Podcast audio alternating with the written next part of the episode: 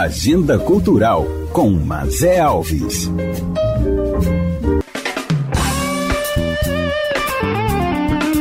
Todo dia é dia de cultura. Bem-vindos ao 43º episódio do podcast Agenda Cultural com Mazé Alves. Essa semana quero festejar com vocês a sanção pela Presidência da República da Lei de Emergência Cultural Aldir Blanc, uma luta de todos os trabalhadores da cultura junto ao Congresso, Senado e Presidência. A arte nunca foi tão necessária. Obrigada a todos que compreenderam que a cultura é uma importante ferramenta para nos manter vivos e produtivos, principalmente em tempos de pandemia, em que a única alternativa é ficar em casa. Todos os realizadores culturais que nos alimentam de entretenimento, seja música, circo, teatro, artes visuais, filmes, dança, séries, contação de histórias, escritores e tantas outras expressões artísticas, são uma grande parcela da sociedade que também precisa se alimentar e pagar suas contas. Ao final do nosso podcast dessa semana, falaremos como esses atores culturais serão beneficiados. Enquanto isso, tem algumas agendas para você curtir em casa. Bora começar? A série Ateliê dos Artistas da Vila Cultural Cora Coralina, dentro do projeto Cultura em Casa, da Secretaria Estadual de Cultura, dessa vez foi visitado o ateliê do Sandro Torres e ele contou para a Agenda Cultural o que vamos poder assistir. Oi, pessoal. Aqui é Sandro Torres, eu sou artista visual e estou aqui mais uma vez no Agenda Cultural para convidar vocês a prestigiar o meu trabalho.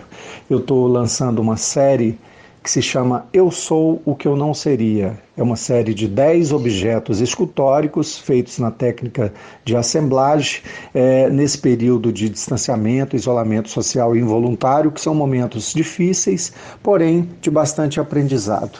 Então eu convido vocês a refletir junto comigo sobre esse tema do que a gente é, do que a gente está fazendo, o que a gente pode ser, as possibilidades e, e os desdobramentos é, das nossas carreiras é, e dos nossos pensamentos, ok? Me segue lá no Instagram.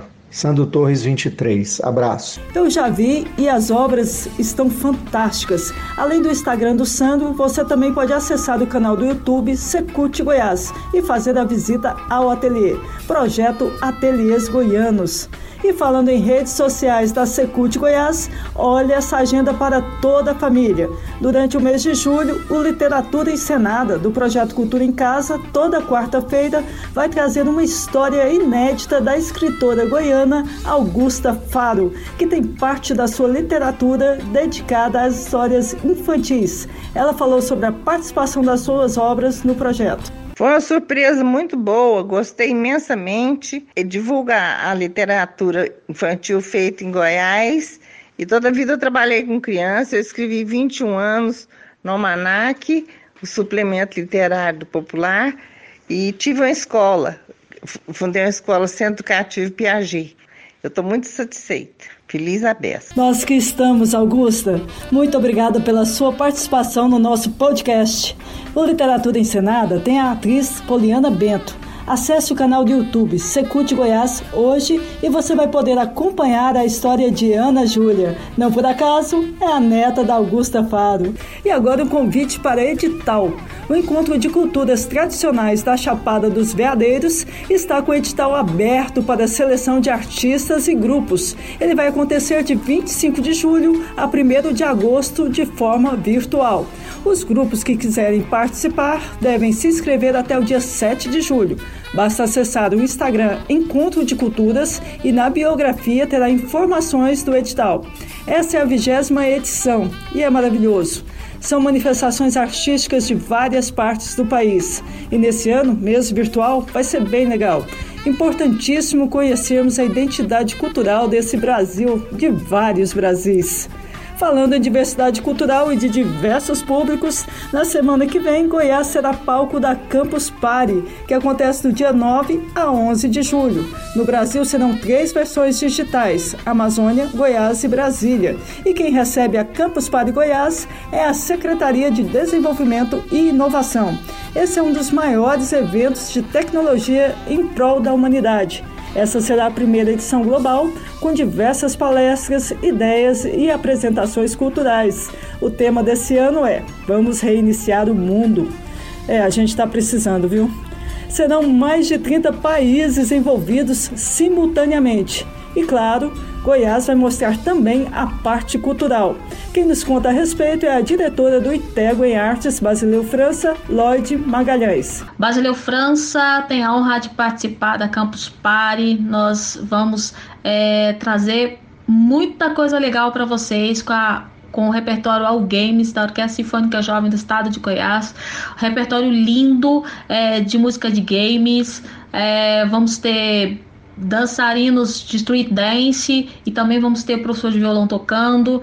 Temos também a home, home art, vocês vão ter o prazer de conhecer é, o que nossos alunos têm, têm feito é, dentro de casa. E temos a galeria virtual que está linda, que merece é, que todos vocês a conheçam. É, muito obrigada, é um prazer. Vem com a gente, participa com a gente. Eu quem agradeço, Lloyd, pelo belíssimo trabalho em artes que o Basileu França tem feito com seus alunos. E nós vamos participar, sim. A Agência Brasil Central é parceira da Campus Party Goiás. Fiquem ligados que esse ano a Campus Party é toda digital e gratuita. Para ficar por dentro de toda a programação, acesse o site brasil.campus-party.org. Bora conferir! Agora vamos de live de música. Toda semana temos um convidado especial para nos dar dicas. Dessa vez, o convidado é meu querido Ivan Abdala, apresentador do programa Talogado aqui da TV Brasil Central. Oi, Ivan, qual a boa dessa semana? Oi, Mazé. Oi, galera que acompanha o Agenda Cultural. Tudo tranquilo? A gente está começando mais um mês de isolamento social e graças a Deus que as agendas de lives seguem firme, né, para nos trazer um pouco de alento. Então hoje eu vou indicar algumas transmissões que acontecem nesse fim de semana e que eu vou estar ligado nelas. A primeira é a da rainha Elsa Soares, que completou 90 anos de idade no dia 23 de junho, e para celebrar o aniversário com música, ela faz apresentação especial no SESC ao vivo nesse sábado, às 7 horas da noite. sabendo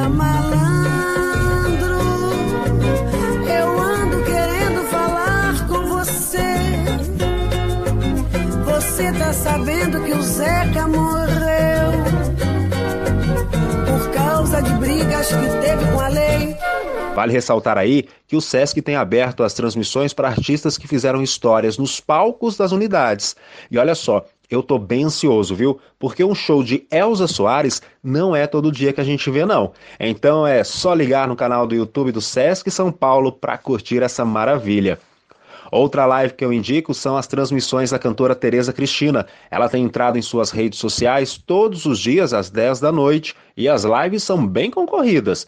Cheias de convidados, ela tem recebido gente do nível de Caetano Veloso, Chico Buarque, Gilberto Gil e por aí vai.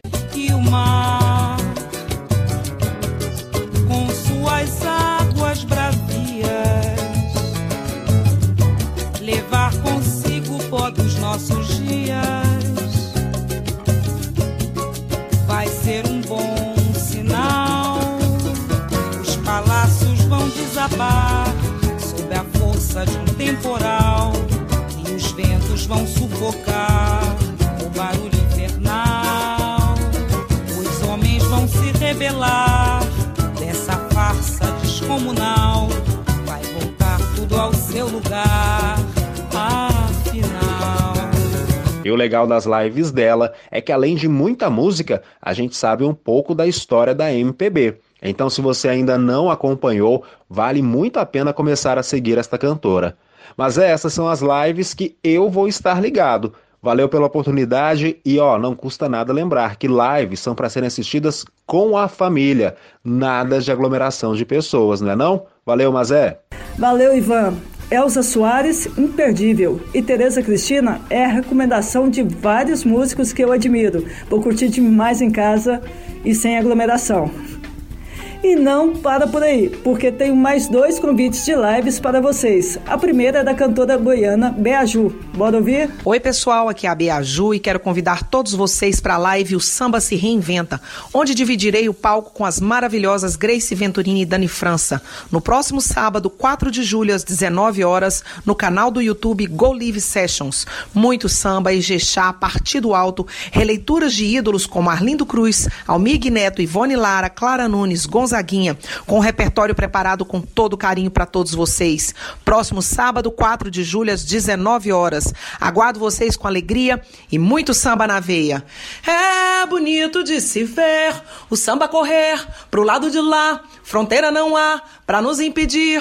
Você não samba, mas tem que aplaudir. Esse vozeirão de Beaju também não dá para perder, ainda mais acompanhada de Grace Venturini e Dani França. O samba se reinventa, canal do YouTube Go Livre Sessions, sábado a partir das 7 da noite. E na próxima quarta, dia 8, tem o Música na Varanda da Secretaria de Cultura de Goiás. Quem vai se apresentar é a cantora Tainá Janaína e ela mandou o recado. Olá, Mazé. Olá, galera da Agenda Cultural. Eu sou a cantora Tainá Janaína e estarei participando do projeto Música na Varanda pela Secretaria de Cultura. No dia 8 de julho, às 19 horas, com um repertório maravilhoso do CD Raízes de uma Negra voltado para a cultura afro-brasileira. Ainda mais nesse tempo de pandemia, poderei levar arte e cultura, entretenimento para todos vocês. Até lá! Vários motivos para você curtir cultura em casa. Tainá Janaína na próxima quarta, às 7h30 da noite, no Instagram, Secult Goiás.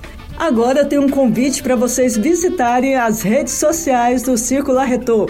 Eles lançaram essa semana um vídeo bem bacana chamado Loa da Quarentena. E os protagonistas foram as crianças e os adolescentes do projeto social Arte, Circo e Cidadania. O Maneco Maracá, responsável pelo circo, falou com a agenda cultural sobre a construção desse vídeo. Bora ouvir? A lua da, da quarentena, usando as ferramentas sociais online, e essa lua da quarentena ela teve um processo bastante participativo, importante na gravação dos vídeos. É importante ressaltar que nós precisamos, em determinado momento, também dar suporte para a criançada, levando. Algumas crianças não tinham celular, então foi preciso gravar individualmente com algumas, mas nós levamos também o material de percussão, figurinos, maquiagem na casa de, de, de, de cada um. Enfim, ele teve um, um processo pedagógico importantíssimo que eh, motivou a criançada, contribuiu para que a gente mantivesse as nossas relações ativas, vivas, pedagogicamente falando, dentro daquilo que a gente já oferece para a criançada. Teve esse resultado excelente, bacana, com a participação da comunidade, da criançada, e que ele vai servir também de conscientização nesse período de, de, de, quarentena e acho que é importante absorver a informação através da, de, de uma linguagem criativa, da arte, do circo, da música e acho que é isso. Os meninos estão ouvindo, curtindo, elogiando e alguns falando assim: eu nem acredito que eu fiz isso, que participei disso. Então, é um processo muito gostoso, muito legal. Grande abraço.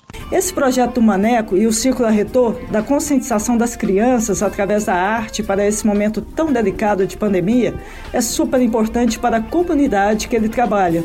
Que tenhamos mais projetos assim. Para assistir o vídeo, acesse o Instagram Círculo Retor Oficial. E meu encontro cultural de hoje tem gosto de vitória. A Lei de Emergência Cultural Aldir Blanc foi sancionada na última segunda-feira pelo presidente da República. Uma notícia maravilhosa para a classe artística, que foi a primeira a parar as apresentações e provavelmente será a última a voltar ao contato presencial com o grande público. Mas como será a distribuição dessa verba para a classe cultural? Para responder essa pergunta, eu convidei meu amigo do Conselho Estadual de Cultura de Goiás, o Elton Dias, que esteve acompanhando todo o processo até a lei ser sancionada. Wellington, muito obrigada por participar da nossa agenda cultural com informações tão importantes para nossos trabalhadores e trabalhadoras culturais. Antes, conta pra gente como a classe artística se organizou para sensibilizar todos os políticos até chegar ao presidente. Olá, Mazé, que bom estar aqui novamente. Você sabe o quanto eu sou fã do podcast, que você sabe que eu acompanho sempre e é sempre para mim uma satisfação quando você me convida.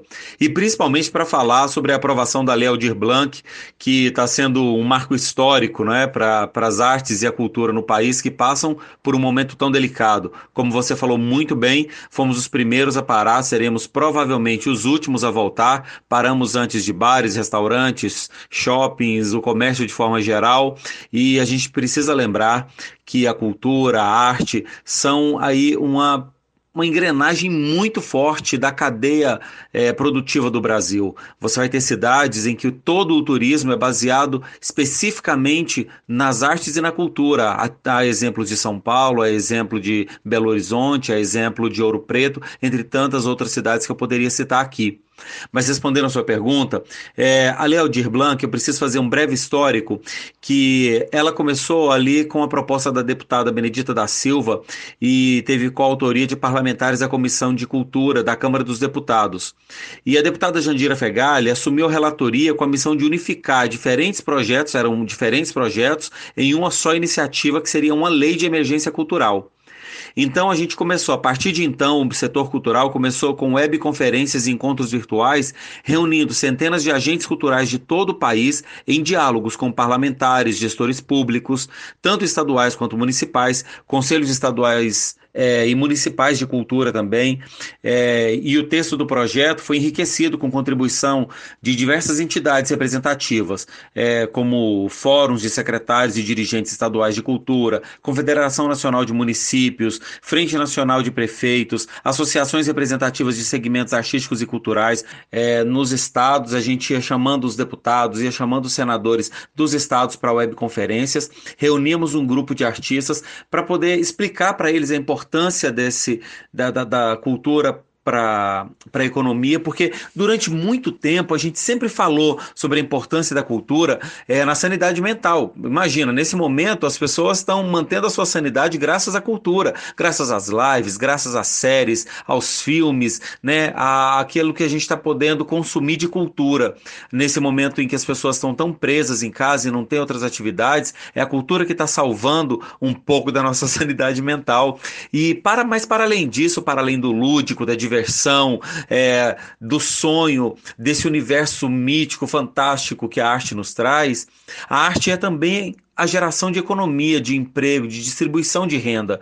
E a gente fez é, um trabalho de conscientização dos políticos. E acredito sim que por isso nós tivemos praticamente unanimidade na Câmara dos Deputados, mas tivemos unanimidade total no Senado quando a lei foi votada. E está aí o resultado, né, que foi a sanção do presidente, e estamos, é claro, comemorando essa vitória para a arte, para a cultura, para o povo brasileiro de modo geral. É, qual que é o montante dessa, dessa verba e como ela será distribuída? E é importante lembrar, mas é, que a distribuição foi feita assim. No caso dos estados, 20% da verba destinada aos estados foi de acordo com os critérios de rateio do Fundo de Participação dos Estados, o FPE, e 80% de acordo com a população do estado. No caso dos municípios foi a mesma lógica, 20% de acordo com os critérios de rateio do Fundo de Participação dos Municípios e 80% de acordo com a população. Esses são dados da Confederação Nacional dos Municípios, tá? Bom, vamos lá. No caso do estado de Goiás, a Secretaria de Cultura do estado de Goiás está preparando uma plataforma de mapas culturais onde todos os artistas e espaços culturais poderão se inscrever, porque além do auxílio emergencial de 600 reais para artistas por, durante três meses que vai ser disponibilizado, também terá auxílio para os espaços culturais que serão muito importantes na retomada das atividades quando tudo isso estiver passado. Então, para que eles não fechem, para que eles tenham socorro e possam continuar mantendo suas atividades básicas até a retomada, eles também terão um auxílio. Além disso, haverão também editais, chamadas públicas, prêmios. Mas para qualquer um dos casos será necessário se cadastrar no, na, nessa plataforma que o governo de Goiás está preparando e com certeza as prefeituras prefeituras também estarão junto com o Estado para organizar também os cadastros municipais. Que bacana! Agora todos ficarem realmente ligados nas redes sociais do governo e na mídia em geral para o provável cadastramento. Não é isso, Elton? Perfeito, mas é, é isso mesmo. As pessoas precisam começar a acompanhar as redes sociais da Secult Goiás, também as redes sociais das prefeituras de suas cidades, acompanhar os sites das prefeituras e também do governo de Goiás, da Secretaria Estadual de Cultura e ficar acompanhando sempre como é que está a evolução é, dessa plataforma, se ela já está no ar, se ela ainda não está. Por se tratar de uma emergência cultural, está tudo sendo assim, né?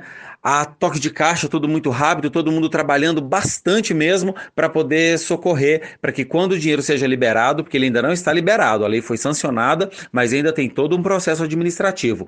Nós estamos trabalhando para que quando esse dinheiro sair, é, ele já, já tenhamos todo um meio de campo preparado para os artistas receberem logo, porque a gente sabe que emergência cultural é emergência cultural, não é mesmo? Wellington, eu comecei falando que os artistas foram os primeiros a parar. Como você imagina essa pós-pandemia para a cultura? A música já percebemos que dá seus pulinhos com lives, mas e as outras expressões artísticas? Então, mas é, eu penso o seguinte: a arte sempre se reinventou, né? Sempre recomeçou. A arte estava oprimida nas guerras, nos regimes totalitários, nas pestes, nas catástrofes, nas mudanças de milênios. Desde que aprendemos a nos comunicar das formas mais rudimentares, nós começamos a produzir arte e nunca mais paramos. A arte e a nossa cultura são uma parte indelével de nossa alma. Não é possível viver sem alma. Eu ainda não tenho certeza de como vamos levantar todas as pedras e tijolos caídos, mas eu tenho certeza que juntos, artistas, trabalhadoras e trabalhadores da cultura, junto ao público, construiremos com essas pedras e tijolos lindas pontes. Eu tenho certeza disso, tá? Eu concordo, Elton. Não é possível viver sem alma. Muitíssimo obrigado pela sua participação e pela sua generosidade.